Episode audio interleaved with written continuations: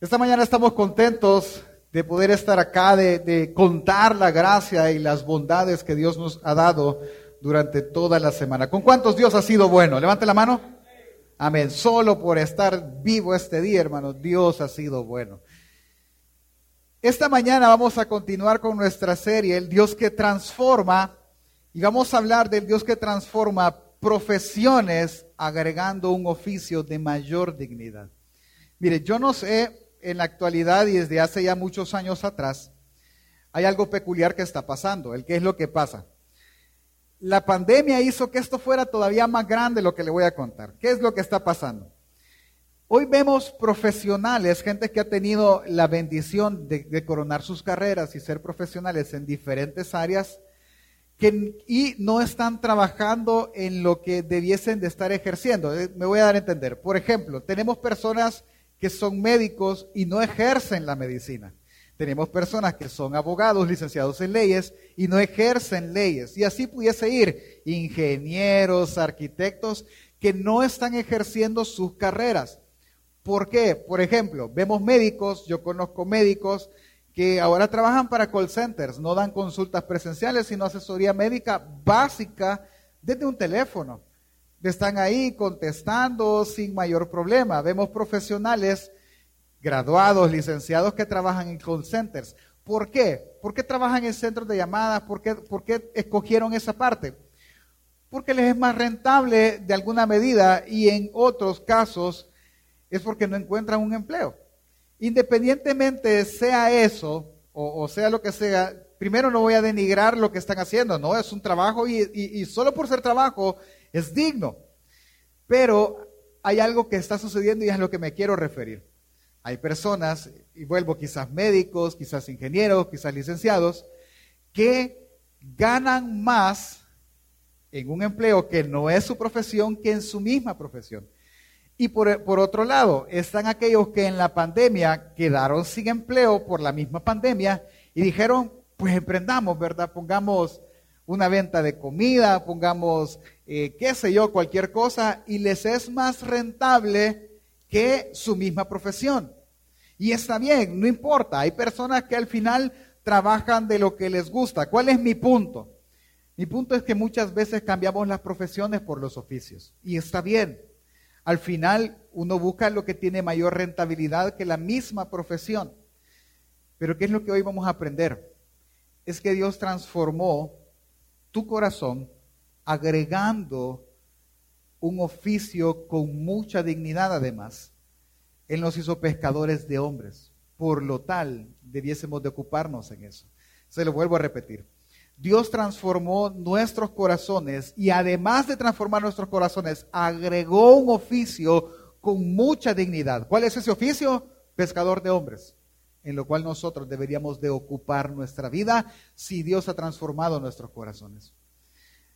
Le pido que me acompañe a orar antes de leer el texto que vamos a estudiar en esta mañana. Señor Jesús, te damos gracias porque tú nos permites esta mañana, Dios, venir delante de tu palabra a poder aprender, a ser exhortados y consolados al mismo tiempo. Padre Señor, yo te ruego que en esta mañana tú pongas corazones dóciles en los que estamos acá para que podamos entender, Señor, la gran verdad que tu palabra tiene para decirnos y la gran bendición que es que tú hayas transformado nuestros corazones. Bendice mis palabras para que mis palabras no sean tropiezo a mis hermanos, por el contrario, sea, Señor, de ánimo a ellos y de exhortación y de edificación. Que tu Espíritu sea, Señor, el que hable por mí y el que haga entender también a mis hermanos. En el nombre de Jesús, amén y amén. Acompáñame al Evangelio de Lucas capítulo 1, versículo del 1 al 4. ¿Qué vamos a estudiar ahora? Es cómo Dios transformó las profesiones de algunos hombres agregándoles un oficio y cómo ese oficio fue de bendición para cada uno de ellos. Para eso vamos a estudiar el Evangelio de Lucas. El Evangelio de Lucas es uno de los libros que tiene puntualmente el propósito por el cual fue escrito, como otros.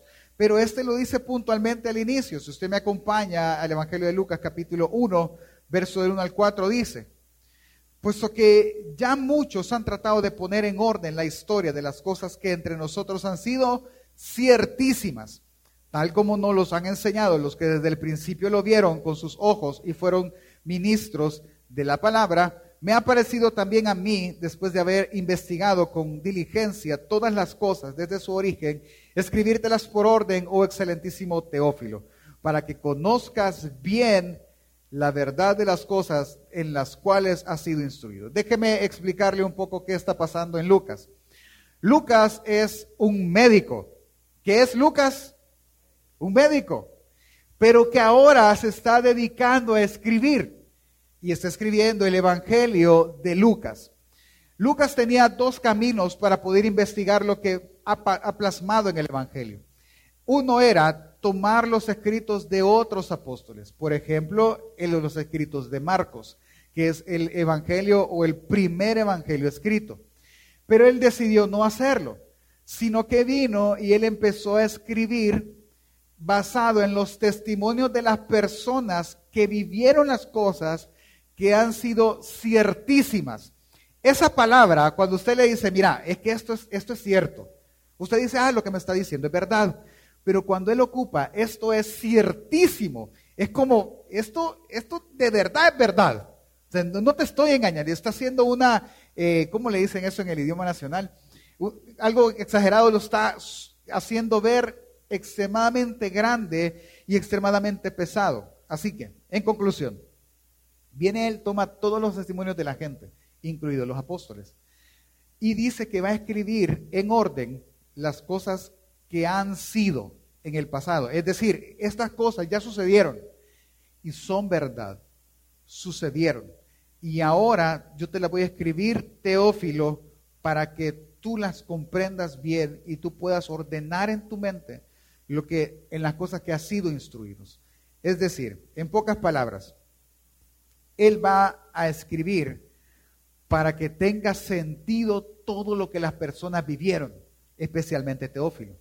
Para que Teófilo al, dar, al, verlo, quizás él fue un testigo ocular o él está conociendo ahora la historia, pero a él al leerlo, él va a poder plasmarse en su mente lo que está pasando, lo que pasó, de modo que no, haya, no quede duda y que él sepa que las cosas fueron totalmente ciertas. Ahora bien, él va a dividir el Evangelio en dos grandes partes. Podemos dividirlo así, antes de que Jesús llegue a Jerusalén y, y después de que Jesús llegue a Jerusalén. Ahora bien, nosotros vamos a hablar de la primera parte. La primera parte habla de cuando Jesús cumplió su misión por la cual vino. Él vino con una misión y con un propósito bien específico, el cual él mismo lo dice. Un día está en la sinagoga Jesús y están pues aprendiendo de la ley, escuchando la ley, pero en eso él se paró, era su turno, y él iba a ir a escoger un rollo de los que tenían en la sinagoga para leerlo. Acompáñeme al capítulo 4, unas paginitas más adelante en su Biblia. En el capítulo 4, él viene y él va a tomar el rollo del profeta Isaías y lo va a abrir al final del rollo casi para leer puntualmente una porción. Vea. Dice, versículo 17 de Lucas capítulo 4, si usted lo tiene conmigo. Le animo, familia, a que no siempre solo nos veamos en la pantalla. Si usted tiene una Biblia, pues tráigala, marque y escriba en su Biblia y tome notas. Dice la palabra del Señor. Y Él les dio el libro, y se le dio, perdón, el libro del profeta Isaías, y habiendo abierto el libro, halló el lugar donde está escrito. El Espíritu del Señor está sobre mí por cuanto me ha ungido para dar buenas nuevas a los pobres, me ha enviado para sanar a los quebrantados de corazón y pregonar libertad a los cautivos y vista a los ciegos y poner en libertad a los oprimidos, a predicar el año agradable del Señor. Y enrollando el libro lo dio al ministro y se sentó y los ojos de todos en la sinagoga estaban fijos en él. Y comenzó a decirles, hoy se ha cumplido esta escritura delante de vosotros. Ok, viene él y proféticamente viene él, lee el libro y dice, esta escritura se cumplió en mí, pero ¿qué es lo que se ha cumplido? Es que él, Jesús, apareció primero para sanar a los quebrantados de corazón. O sea, que Él esté ahí y que alguien esté herido en su corazón por diferentes causas, Él lo puede sanar. Dos, Ha venido a pregonar, es decir, a, decir, a gritar libertad a los cautivos. Ha venido a dar vista a ciegos, a poner en libertad al que está oprimido, es decir, el que está sometido, y a anunciar el año agradable del Señor. Esto se cumplió. A partir de que él sale de la sinagoga, se empieza a cumplir puntualmente cada una de estas cosas, excepto una, porque le entendieron mal. Cuando él dice que ha venido, cuando Isaías, más bien dicho, dice que él ha venido a dar libertad a los oprimidos, esa palabra oprimidos es aquel que está subyugado. Y, la nación estaba siendo subyugada por el imperio romano. Entonces viene él, cuando él dice a dar libertad a los oprimidos, todo el pueblo pensó y dijo, Él es el Mesías, Él va a librarnos del yugo romano. Súper bien, es una gran noticia. Y ahí se quedan, en ese concepto. Para ellos Jesús era quien los libraría del, del yugo romano. Cuando Jesús sale de ahí, Él empieza a proclamar el Evangelio del reino, la buena noticia que el reino de Dios se ha acercado. Y en ese mismo hacer, Él empieza, si usted me sigue en la Biblia, en los títulos que Reina Valera, por ejemplo, trae, Él empieza a hacer algunas cosas. Por ejemplo, él libera a un hombre de un espíritu inmundo. Lo, hablamos solo que en el Evangelio de Marcos unas semanas atrás. Él, él, sanó a la suegra de Pedro. Ese dato es muy interesante por lo que vamos a leer después. Y a muchas personas, personas en, en, una ocasión, estando parado, pues él sanó a muchos y liberó a muchos de espíritus inmundos que ellos tenían o demonios. Entonces, a ese punto la gente está viendo algo, que al que está eh, quebrantado de su salud, Él lo está sanando. Al que está oprimido por un demonio, Él lo está librando. Él empieza a hacer lo que el profeta Isaías dice que tiene que hacer. Y de esa manera Él empieza a ganar seguidores. ¿Sí? En ese afán de ganar seguidores, Él empieza a cumplir el deseo del Padre que también profetiza Isaías, que es a hacer un pueblo nuevo el, que conoce la teología como el nuevo Israel. En ese afán de edificar un nuevo cuerpo al cual después le llamaríamos la iglesia, él necesita también llamar y escoger personas para que le ayuden a ejecutar este plan. Porque él solito, siendo Dios, obviamente lo puede hacer, pero el plan no es ese, el plan es hacerlo por el mismo ser humano y edificar una iglesia con el pecador arrepentido. Para eso, lo voy a decir de esta manera que podemos entender, pero no es la idea más correcta. Él necesita escoger 12 hombres. 12 son los que le escogen. Pero el número no es al azar, el número es uno por cada una de las tribus de Israel o uno por cada uno de los patriarcas en el tiempo de Abraham. Entonces, ¿cuál es el punto? Él viene y va a empezar a escoger, pero la forma de escogerlos es curiosa primero y segundo, el oficio que Él agrega a cada uno de ellos. Es lo que yo quiero que usted vea. Entonces, para leer el texto que vamos a estudiar, usted tiene que estar consciente de, dos cosas. Jesús ahora está haciendo cumplir la, profecía de Isaías y dos, Él está edificando un pueblo, una nación nueva y para eso necesita los sustitutos de los patriarcas, es decir, necesita los apóstoles. Y va a empezar a llamar a estos apóstoles de la siguiente manera. Lucas capítulo 5. Acompáñame por favor, es un pasaje que muy probablemente usted ya leyó en algún tiempo, que es la pesca milagrosa.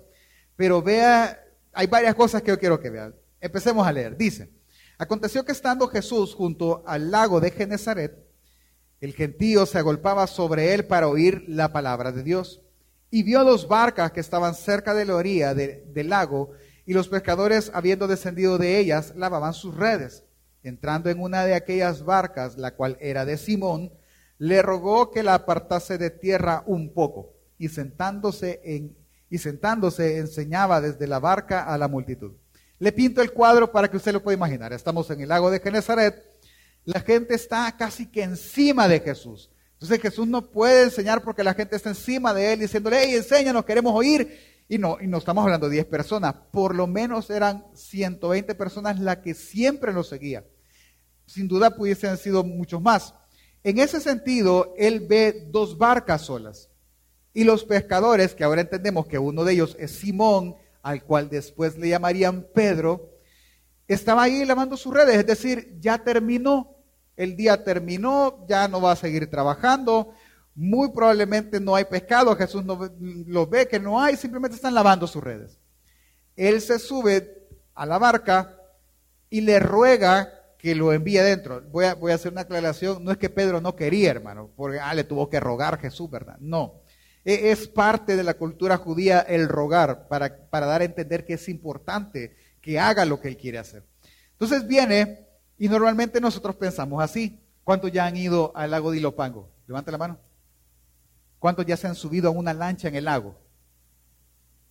Pues no se lo recomiendo, por lo menos sin salvavidas no, ¿verdad? Pero es bonita la experiencia, pero yo no lo recomiendo.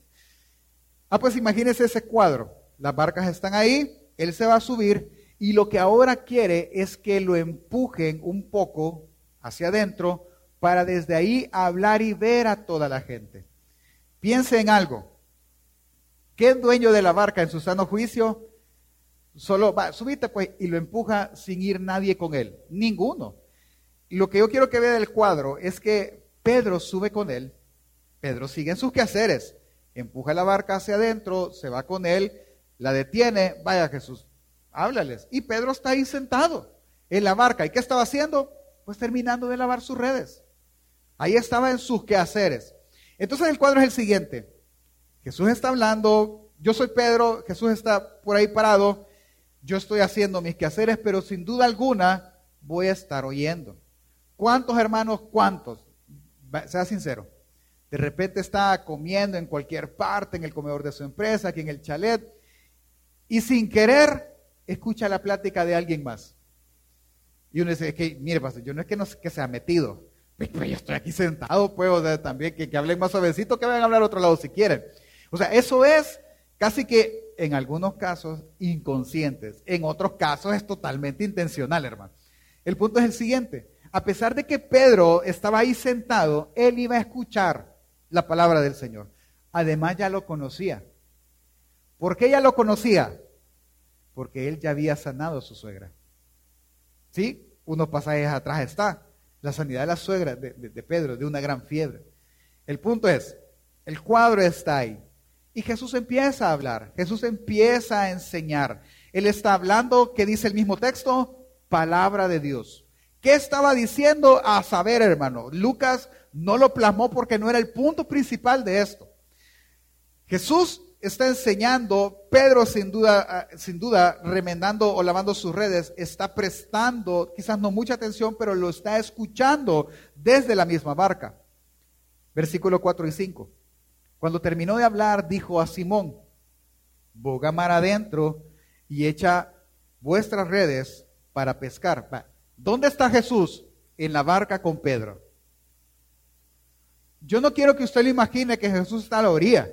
No, Él no está en la orilla. Están en la barca. Desde ahí la barca está enseñando y Pedro está a la par de Él. Entonces, Pedro, te pido, vámonos para adentro y vamos a pescar.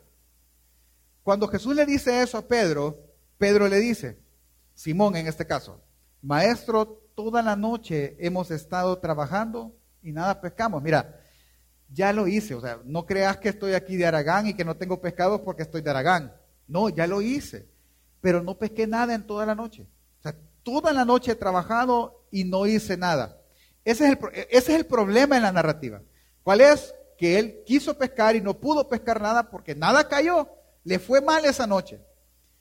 Pero ante la invitación de Jesús de hacerlo, la gran pregunta es, ¿qué va a hacer Pedro? La pregunta es, ¿qué hubiera hecho usted? Usted es pescador, vea lo que están en la barca.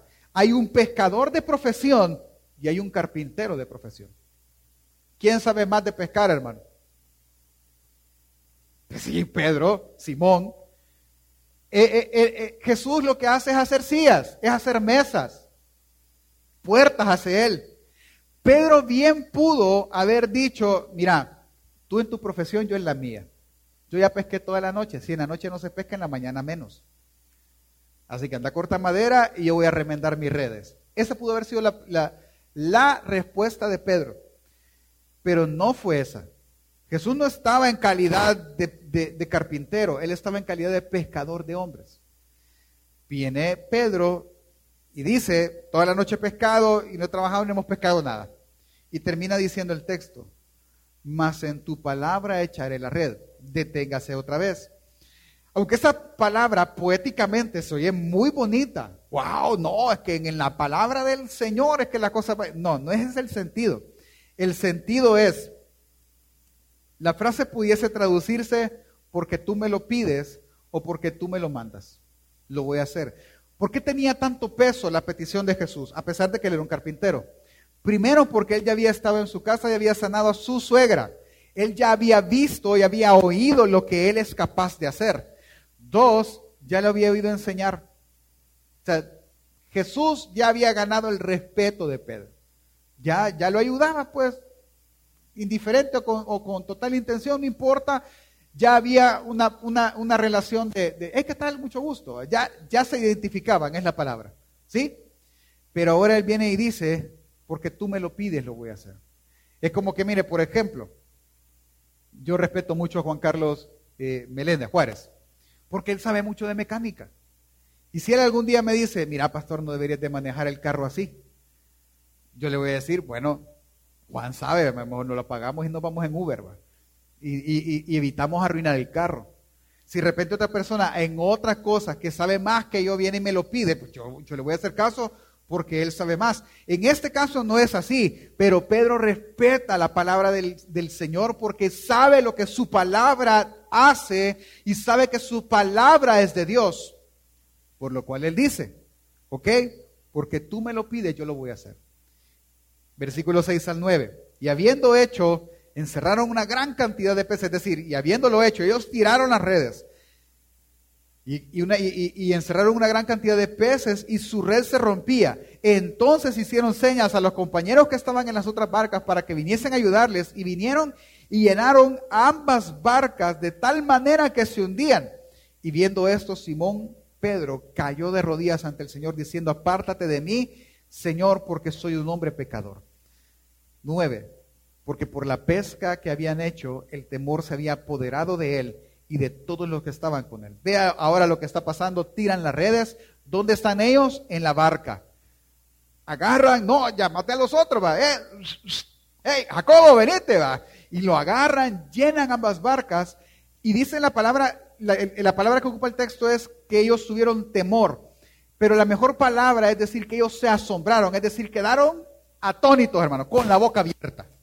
Y dijeron, no, no puede ser se asombraron tanto de la palabra y lo que Dios había hecho que cae de rodillas y le dice, no te acerques a mí porque soy un hombre pecador. Y ellos están milagrosamente, el día fue salvado. De no tener pesca, ahora abunda el pescado en sus barcas, logran llegar a, la orilla y él ve que no solo Pedro está con temor, sino que versículo 10, y asimismo de Jacobo y de Juan, los hijos de Zebedeo, que eran compañeros de Simón, pero Jesús le dijo a Simón, no te asombres, no temas, tranquilo Simón, desde ahora serás pescador de hombres. Y cuando trajeron a tierra las barcas, dejándolo todo, le siguieron. Vea que todo esto pasó en el mar. La gente no sabe ni qué es lo que ha pasado, hermano. Los que están en la orilla. Todo esto justo pasó dentro del mar y la plática fue entre Jesús y Pedro, entre los hijos de Zebedeo también y, y Jacobo, el hermano de Pedro, Juan, perdón. Pasó ahí.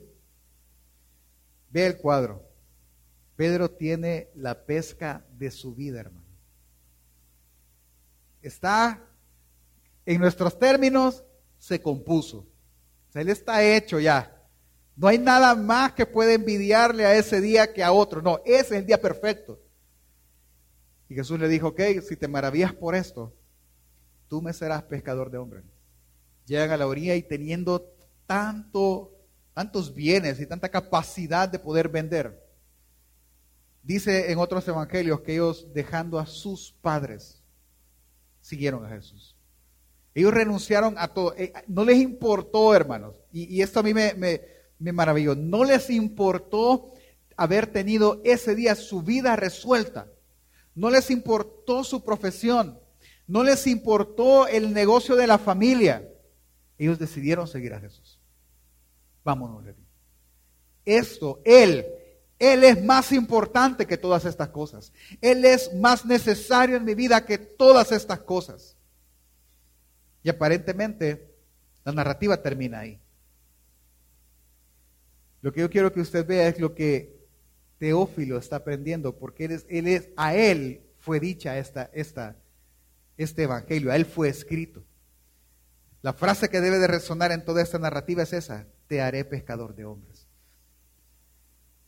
A esta altura, Teófilo que está leyendo el evangelio, está escuchando, él está comprendiendo algo que Dios no solo está cumpliendo su misión de venir y dar libertad al pobre y cambiar la vida del pueblo. Él no solo está transformando corazones, sino que también está agregando ocupaciones a aquellos corazones que fueron transformados. Es decir, hermano, Él no está simplemente transformando tu corazón para que tú creas en Dios y te goces en ello. No, en la transformación del corazón, Él está agregando una ocupación que tiene mayor dignidad que cualquier profesión. Pescador de hombres. Es que vea, mire, esta gente a la cual Jesús llamó no era gente desocupada, era gente muy ocupada y gente muy trabajadora. Por ejemplo, Pedro, Santiago, Juan, Andrés y Felipe eran pescadores. Y cuando Jesús los llamó, dejaron los negocios y se fueron. Mateo era un publicano. A pesar de que era, era considerado un traidor y un marginado dentro del mismo pueblo, él era un hombre con muchos bienes. Lo llamó en el banco de los tributos y le dijo, vamos. Y Mateo, dejándolo todo, fue con Jesús. Simón hay otro Simón en los apóstoles, ¿verdad? Era contado como el celote. Estas personas, estos celotes, e, ese, ese, título, celote, no era exactamente una profesión. Ellos, en palabras muy simples, eran eh, políticos. Ellos tenían un movimiento para derribar el gobierno romano y quedar ellos, y ellos ordenar entonces el país o el pueblo al gobierno davídico. Entonces tenemos pescadores, tenemos recaudadores de impuestos y tenemos un político en medio de todos ellos. Y cada uno de ellos dejó su profesión dándole más, más importancia a una ocupación. ¿Cuál era la ocupación? Pescadores de hombres. Entonces, la pregunta es, ¿qué es eso, pastor? ¿Qué es eso de ser pescadores de hombres? Primero quiero que entiendan que tú tienes y yo tengo esa ocupación. Si tu corazón fue transformado, si tú has creído en Cristo Jesús, en tu corazón existe esta ocupación que no puedes ignorar más. Probablemente ya la ignoraste, pero no la puedes ignorar más porque es que es precioso. Es que fuiste llamado para eso. Fui llamado y escogido para eso, para crear y construir o edificar en la palabra bíblica una iglesia. Pero que es un pescador. Ok, la palabra pescar significa cautivar. ¿Sí? Es decir, el pescador atrapa, así conocemos nosotros, pero es poner en cautiverio a peces. eso hace un pescador. ¿Sí? Los atrapa, los cautiva. Nosotros esa palabra cautivar la ocupamos más para, para, por ejemplo, yo con mi esposa, todas las mañanas que me levanto, hermano, y me, me baño, me arreglo, la cautivo. ¿Qué entiende usted por esa frase? Ah, la, deja impactada, pastor, con su persona, claro. Esa es la idea. O sea, e, ella, ella ve y dice, esposo como él no hay. De, este es mi momento de fama, hermano, déjenme ser feliz. Y la cautivé. ¿Pero qué cautivé? ¿La cautivé físicamente? No, yo cautivé su pensamiento, su mirada. Ella no tiene ojos para nadie más que no sean, que, para ningún otro hombre que no sean mis hijos, ¿verdad? Eso es cautivar. Entonces, para que lo podamos entender un poco más, esa palabra cautivar, Pablo la usa en la carta a Timoteo. Acompáñame a la segunda carta de Timoteo, capítulo 2, versículo 24. Pablo le está dando las últimas instrucciones a Timoteo de, para, para ejercer su función como aquel encargado de esa región en Asia específicamente de la iglesia en Éfeso.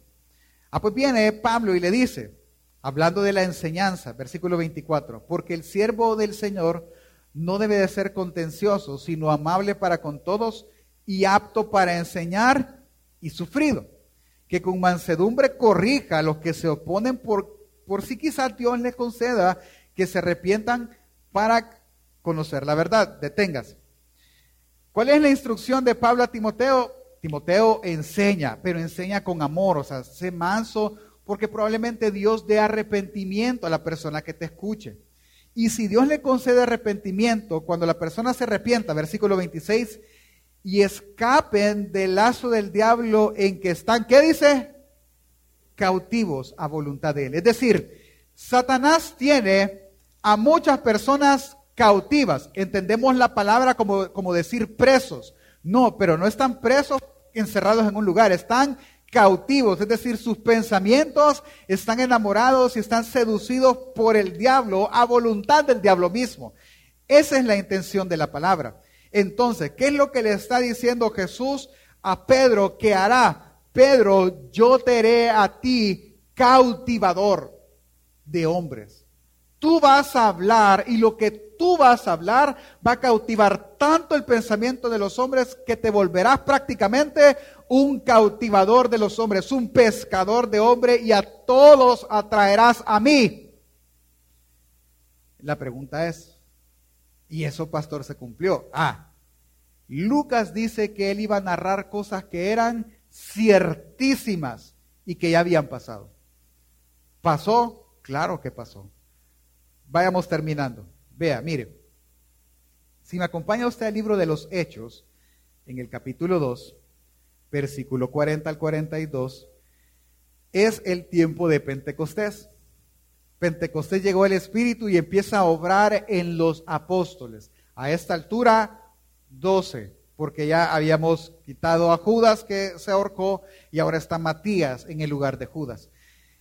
A estos 12 les vino el Espíritu y les hizo hablar diferentes idiomas. Cuando ellos hablan diferentes idiomas, vienen ellos y empiezan a predicar y la narrativa se centra en Pedro. Pedro daba su primer discurso y su discurso no es más que lo que él conoce de Jesús y lo que él sabe de quién es Jesús porque pasó alrededor de tres años con Jesús. Cuando dice eso, cuando entendemos eso y él da todo su discurso, entonces dice, y con otras muchas palabras testificaba y les exhortaba diciendo, sed salvos de esta perversa generación. Así que los que recibieron su palabra fueron bautizados y se añadieron en aquel día como cuántos? Tres mil personas. Y perseveraban en la doctrina de los apóstoles, en la comunión los unos con otros, en el partimiento del pan y en las oraciones. Entonces podemos concluir que efectivamente Pedro ahora, por obra de Jesús, se volvió un cautivador de personas, un pescador de hombres, porque en un solo discurso, milagrosamente, hace el Espíritu que se convierta en el Señor tres mil personas que no simplemente hacen una profesión de decir yo creo, sino que perseveran en la doctrina de los apóstoles ahora. Entonces vemos que la palabra, por así decirlo, que Jesús le dio a Pedro, el llamado que Jesús le hizo a Pedro, mejor dicho, de haber, de, después de ver una pesca milagrosa, ahora vemos otra pesca milagrosa en un solo evento. Porque de eso trata. Y a partir de ese momento, él entiende. Entonces, ahora sí, con el cuadro más grande, entonces entendemos la intención de la primera parte de Lucas y específicamente de por qué la narrativa está ahí. Porque si usted me sigue, vea en su Biblia Está la pesca milagrosa, después sanan a un paralítico, después está el llamamiento de Leví, que es Mateo, y después está una enseñanza de Jesús, y después la elección de los doce apóstoles. Es que lo que Lucas está queriendo decirle a Teófilo es lo siguiente, que Jesús no solo vino a transformar nuestros corazones y ya, no, Él transformó nuestros corazones de tener un corazón pecaminoso a uno que teme a Dios. Él transformó nuestras vidas de vivir sin esperanza a tener Dios en este mundo. Pero Él también agregó a nuestros corazones una ocupación. Si esa ocupación no está, habría que examinar lo anterior. ¿Y cuál es esta ocupación? Ser pecador de hombres. Al ver toda esta narrativa, al entender que es cautivar, es ir y hablar y hacer cautivo los pensamientos de alguien, no mi obediencia, sino la obediencia de Cristo Jesús, al saber que tenemos ese eh, mandato, ese llamado, o como lo dice Pablo a los Efesios, esa vocación. Entonces nosotros debemos de entender que hay en esto dos verdades muy implícitas, pero muy implícitas. Acompáñame al libro de Isaías, capítulo 61. Vaya en su Biblia, por favor, libro de Isaías. ¿Qué es lo que hay implícito en esto? Número uno es que nosotros debemos conocer a aquel del cual nosotros debemos hablar. Es que, mire, usted no puede hablar de algo que usted no conoce, ¿sí? Usted no puede hablar de aquello que desconoce. Por ejemplo, pensemos en, en un ejemplo ridículo quizás. Volvamos al ejemplo de la lancha. Levante por favor la mano de aquellos que ya se han subido en una lancha en cualquiera de los lagos de nuestro país. Levante la mano. Si usted le pregunta a cada uno de ellos, cada uno le va a explicar una experiencia diferente. En lancha me subí de chiquito, hermano, yo quedé curado. Jamás usted me va a hacer subirme a una lancha de esas todas viejas, hermano. Jamás, nunca. Pero hace unos años, en un retiro de hombres, eh, la presión de grupo, específicamente de Roberto Rosa, hizo que me subiera a un jet ski, a una moto acuática. Y me subí, hermano, como todo aventurero. El hermano le confié mi vida a Roberto porque él iba manejando. Y, yo iba atrás agarrado de él. Y cada vez que aceleraba, tranquilo, tranquilo, hermano. Yo tengo hijos en mi casa que me esperan. Pero lo que le quiero contar es esto. Uno está, porque en, en un momento se apagó la moto y nosotros en medio del lago. Esa sensación es indescriptible para mí estar encima de un puño de agua, hermano. Y saber que esa cosa quizás ni fondo tiene. Y que yo iba a salir a saber a dónde, a saber si era a Ilopango. Era, o sea, eh, no lo puedo escribir. Aunque yo lo viví y puedo contarle mi experiencia y lo que percibí, usted no me va a entender bien hasta que usted no se vaya a montar a una. Y cuando usted se monte una, usted va a decir, ah, esto es lo que el pastor decía. Eso es lo primero que está implícito. ¿Para qué te transformaron el corazón? Para conocer a Jesús. Para justamente eso. Isaías capítulo 61, versículo del 1 al 3. Es la misma porción que Jesús escribió, que Jesús leyó en Lucas. La misma porción. Dice, el Espíritu del Señor está sobre mí porque me ungió Jehová, me ha enviado a predicar buenas nuevas a los abatidos, a vendar a los quebrantados de corazón, a publicar libertad a los cautivos y a los presos apertura de las cárceles, a proclamar el año de la buena voluntad del Señor, el día de la, de la venganza del Dios nuestro, a consolar a todos los enlutados, a ordenar a los afligidos de Sión que se les dé gloria en lugar de ceniza, óleo de gozo en lugar de luto, manto de alegría en lugar de espíritu angustiado, y serán llamados árboles de justicia, plantío del Señor para gloria suya. Véame, es que esto lo profetiza Isaías y Jesús dice que hoy en él se cumplió. El Espíritu descendió, si usted le voy a leer, tal vez lo pones en la pantalla, el de Lucas capítulo 4. Yo quiero que vea algo en ese texto. En Lucas 4, él dice, y se le dio el, libro del profeta Isaías, habiendo abierto el libro, halló el lugar donde estaba escrito el Espíritu del Señor está sobre mí. Véame, los miércoles, que vienen los martes, lo van a entender. Lo que Jesús está diciendo es que el Espíritu que no moraba en las personas a esa altura, sino que venía, cumplía una misión y al cumplir la misión Él se iba, el Espíritu está sobre Él. Él tiene, lo que está diciendo es que Él tiene algo de Dios en Él que hará poder sanar a los quebrantados. Él tiene algo de Dios que pregonará libertad a los cautivos. Él tiene algo de Dios que dará vista a los ciegos, pondrá en libertad al oprimido y va a anunciar el año agradable. Entonces, la pregunta que usted y yo tenemos que hacernos es, ¿qué tiene Dios que puede hacer eso? Voy a hacer la, la pregunta más específica. ¿Qué hay en Jesús que puede hacer todo lo que el profeta Isaías dice que él haría? En Jesús está toda la plenitud de Dios todo lo que usted necesita de Dios está en Jesús. Usted puede ver a Dios en el rostro de Jesús, puede ver al Dios invisible en el rostro de Jesús. ¿Cuál es el único punto? Debe conocerlo. Es que usted, usted, yo no sé si usted ha captado en tanto año de evangelio que tiene, quién es Jesús realmente y quién es el que habita en nosotros como manifestando toda la deidad de Dios en nosotros. Mire, es que Jesús no vino a decir solo eso porque ya, es que Él vino a hacer eso una realidad en todos nosotros. Él vino a dar fin al sufrimiento del pecador. ¿Cuántos pecadores hay acá? Lo que Él vino a hacer es dar fin al sufrimiento, fin a la desesperanza. Él vino a salvarlo de una muerte eterna. ¿Qué es lo que más le preocupa al hombre? La muerte, sin duda. Y cada vez que yo digo lo mismo, me preocupa más. La Biblia dice que de 70 años, el hombre vivirá cuánto? 70 años. Los más cholotones, los mejor cuidados, hasta 80. Habrá excepciones a la regla por pura misericordia de Dios, como la reina Isabel. Pero debe entender.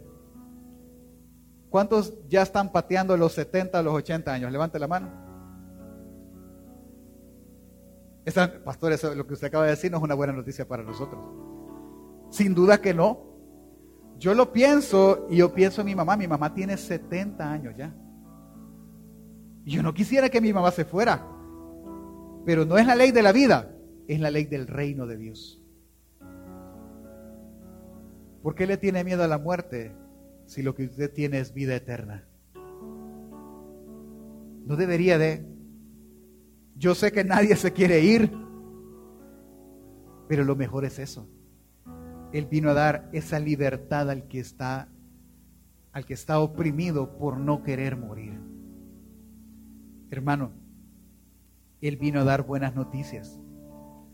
Él vino a dar esperanza. Y la buena noticia, noticia es el mismo. Es que Él vino a dar propósito a la vida. Él vino a dar alegría a la vida. Por eso yo siempre, bueno, Proverbios dice que el corazón alegre hermosea el rostro. Es que lo que hay dentro de nosotros es lo que nos hace gozar la vida. O como Isaías dice, que se le ordenó a los que estaban en luto que le dieran gozo, que le dieran óleo de alegría. Es que es eso, hermano. Es que mire, usted y yo podemos ser felices porque Jesús es feliz. En sí mismo es feliz. Él no tiene, no necesita nada. Usted no puede hacer nada para sacar una sonrisa a Él. ¿Por qué? Porque Él ya la tiene. Él ya es feliz. Y Él desea que usted y yo seamos felices. Y que tengamos vida abundante. ¿Cómo? Conociéndolo a Él. Es que sabe cómo es. Por ejemplo, todos tenemos un smartphone, ¿verdad? ¿Sí? Todos, un teléfono celular táctil. Ahí hoy andamos ahí haciendo todo. ¿Sabe que ahora usted puede ver lo que está viendo en su teléfono, pasarlo con un solo botón y proyectarlo en su televisor? Pastor, yo no sabía que podía hacer. ¿Cómo no? Se puede. ¿Sabe que usted puede, por medio de unas aplicaciones, si usted quiere saber dónde está su esposo o su esposa, usted puede hacerlo desde el teléfono ahora? Usted lo perdió, usted puede encontrar eh, su teléfono desde otro, le va a decir dónde estás, más si se lo han robado. Puede usted, ya si usted tiene valor, dilo a traer, es otro rollo. Pero usted puede saber dónde está robado. Usted puede hacer mil cosas. Dios quiere y nos permita cambiar toda la iluminación del, templo. Estamos hablando con el hermano Juan. Hoy venden un, dispositivo de este tamaño. Este tamaño es un poquito más grande que nos puede hacer controlar toda la luz desde el teléfono celular. Usted le habla, si usted tiene Android, se llama Alexa, si usted tiene iPhone, se llama Siri. Y usted le pregunta lo que quiera y ella se lo va a buscar. Alexa, marca no sé qué. Y ella marca. Alexa, apaga las luces de la casa, porque no me acuerdo si las dejé encendidas. Y la apaga. Con esto lo voy a pantallar. ¿Cuántos sufren porque salieron de la casa? No me acuerdo si apagué la cocina.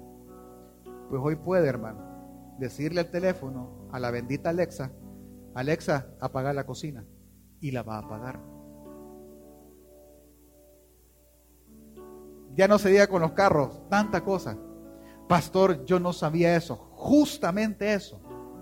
Es a lo que a nosotros nos pasa con Cristo Jesús. Él vino a hacer muchas cosas. Él vino a dar libertad al cautivo. Él vino a dar vista al ciego y al oprimido, abrir las puertas de la cárcel. Él vino a hacer eso y mucho más. Entendamos, hermanos, usted y yo vivimos en el valle de sombra y muerte. Vivimos en un lugar hostil, vivimos en un lugar que no tiene amor, que no proyecta amor porque no puede darlo, porque no lo tiene. Pero cuando usted está en Cristo Jesús y usted tiene a Cristo Jesús, dice el Salmo 23, que aunque ande en valle de sombra y muerte, no temerá su corazón, porque su vara y su callado nos infundirán aliento. Hermano, en medio de este valle de sombra y muerte, Él vino a revelar la verdad para que una vez conozcásemos a Dios, fuésemos verdaderamente libres. Perdone cómo se lo voy a decir. Es que el que quiere vivir amargado, vive amargado porque quiere vivir así. Porque en Cristo Jesús, en lugar de luto, se le dio óleo de alegría. En Cristo Jesús, en lugar de tristeza, se le dio danza. ¿Sabía usted eso? Es que lo primero que implica esto es que Él, ¿quién es Él? ¿Qué hace Él?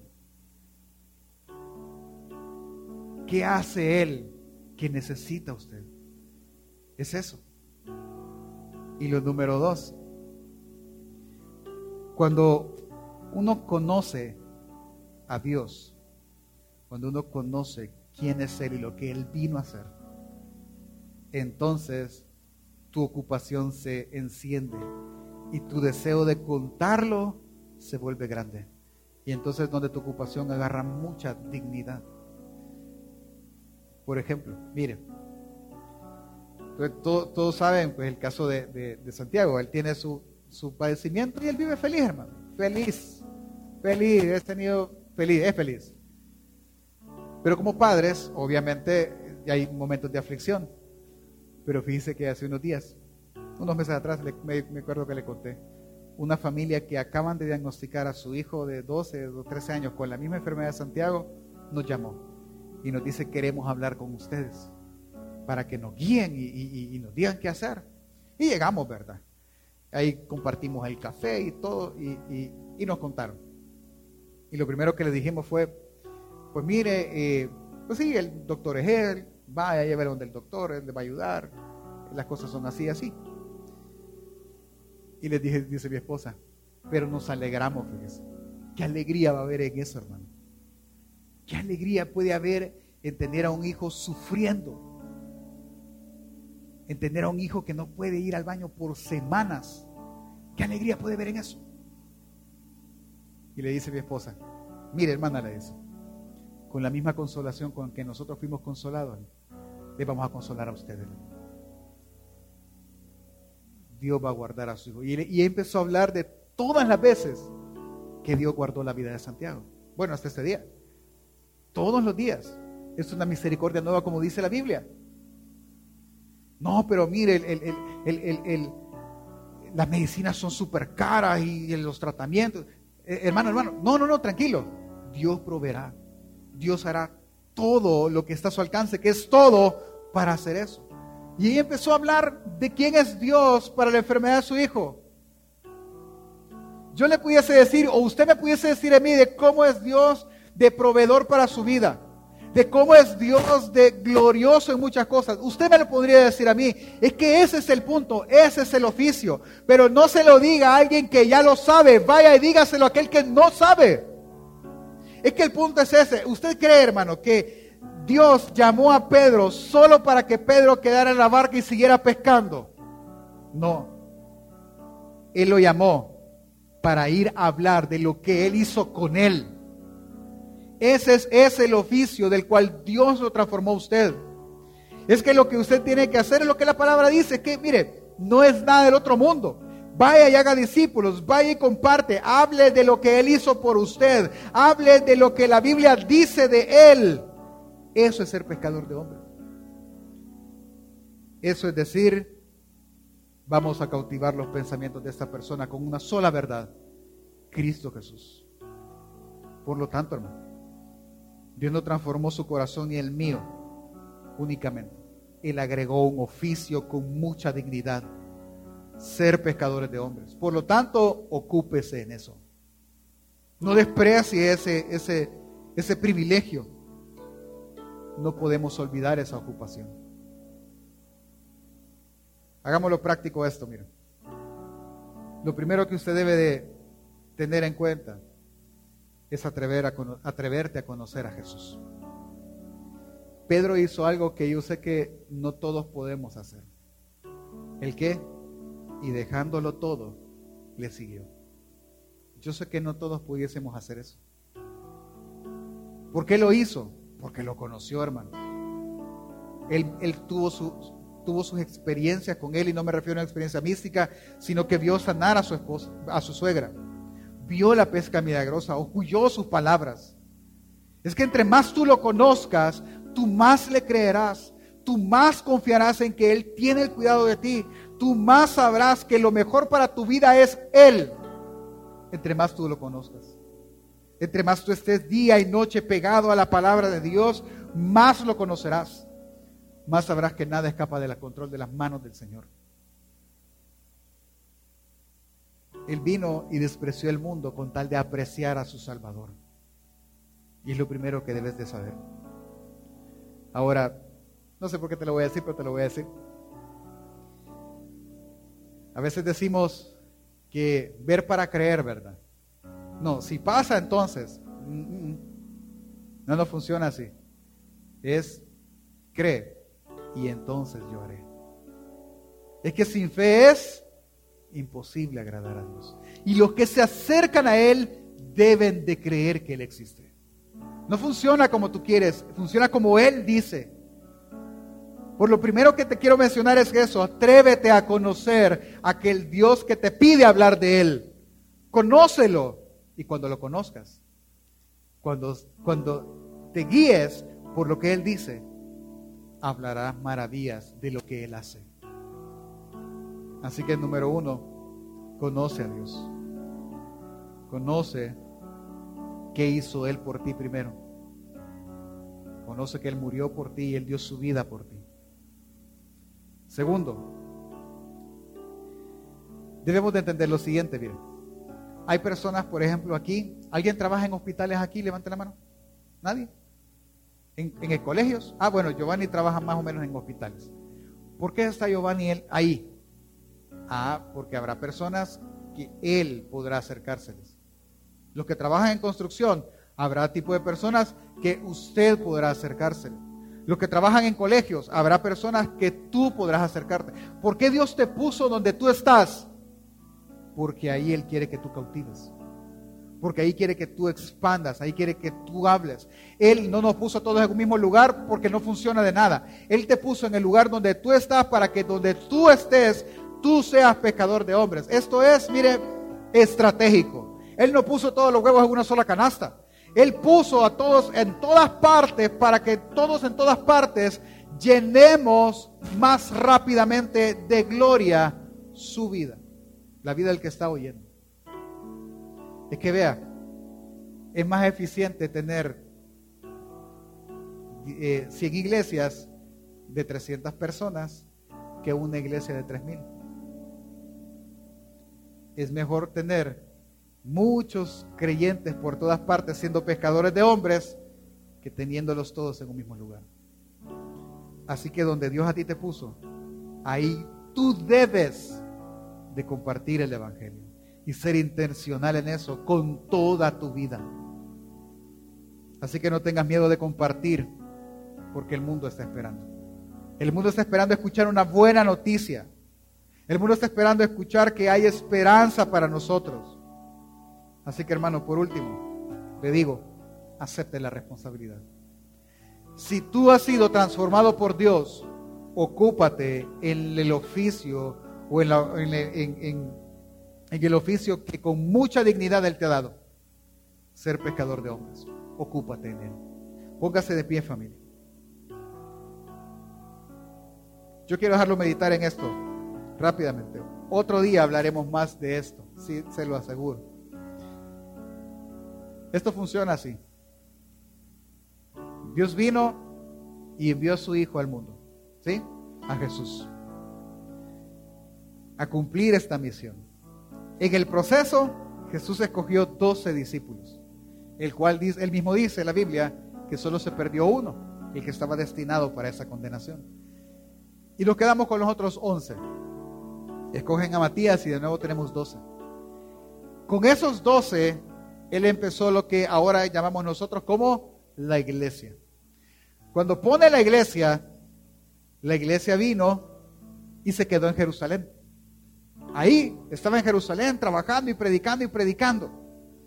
Entonces vino Dios y dijo, no, yo les dije que en Jerusalén, en Samaria, en Judea y hasta lo último de la tierra. No se quieren mover. Va, listo. Mátenme a Esteban, por favor. Matan a Esteban y Esteban detona una gran persecución de toda la iglesia. ¿Y qué tuvieron que hacer la mayoría de los apóstoles y discípulos? Huir. Y en lo que ellos huían, esparcían la semilla del Evangelio, pescaban, cautivaban. Luego apareció Pablo y dijo, hey, no olvidemos a los gentiles, yo iré a los gentiles. Y Pablo empieza a esparcir a pescar en todas las ciudades y a colocar iglesias en todas las ciudades. Entiende entonces una cosa, el cristianismo no es estático. Tu oficio como o tu vocación de creyente no es para que estés en una iglesia. Tu vocación es para ir a pescar. Pastor, ¿y qué hacemos entonces dentro de esta iglesia? Capacitarnos, conocer a Dios. Cada domingo que tú conoces a Dios, y que, tú, vienes y oras y recibes y eres consciente de la misericordia de Dios, ¿cuál es tu tarea el lunes? Pescar. Y el martes pescar, y el miércoles pescar, y el jueves pescar, y el viernes pescar, y el sábado pescar, y el domingo que vienes a la iglesia a volver a aprender y a volver a conocer a Dios y conocerlo más. Y te llevas tu experiencia con Dios, y me refiero, te llevas tu conocimiento y te llevas esa convicción. ¿Y qué vas a hacer el lunes? pescar, pescar, pescar y pescar hasta que te vuelvas a capacitar domingo y vuelvas a ir el lunes a pescar, a pescar, a pescar. ¿Cuál es el fin? Edificar la iglesia. Por lo tanto, hermano, si Dios transformó tu corazón también,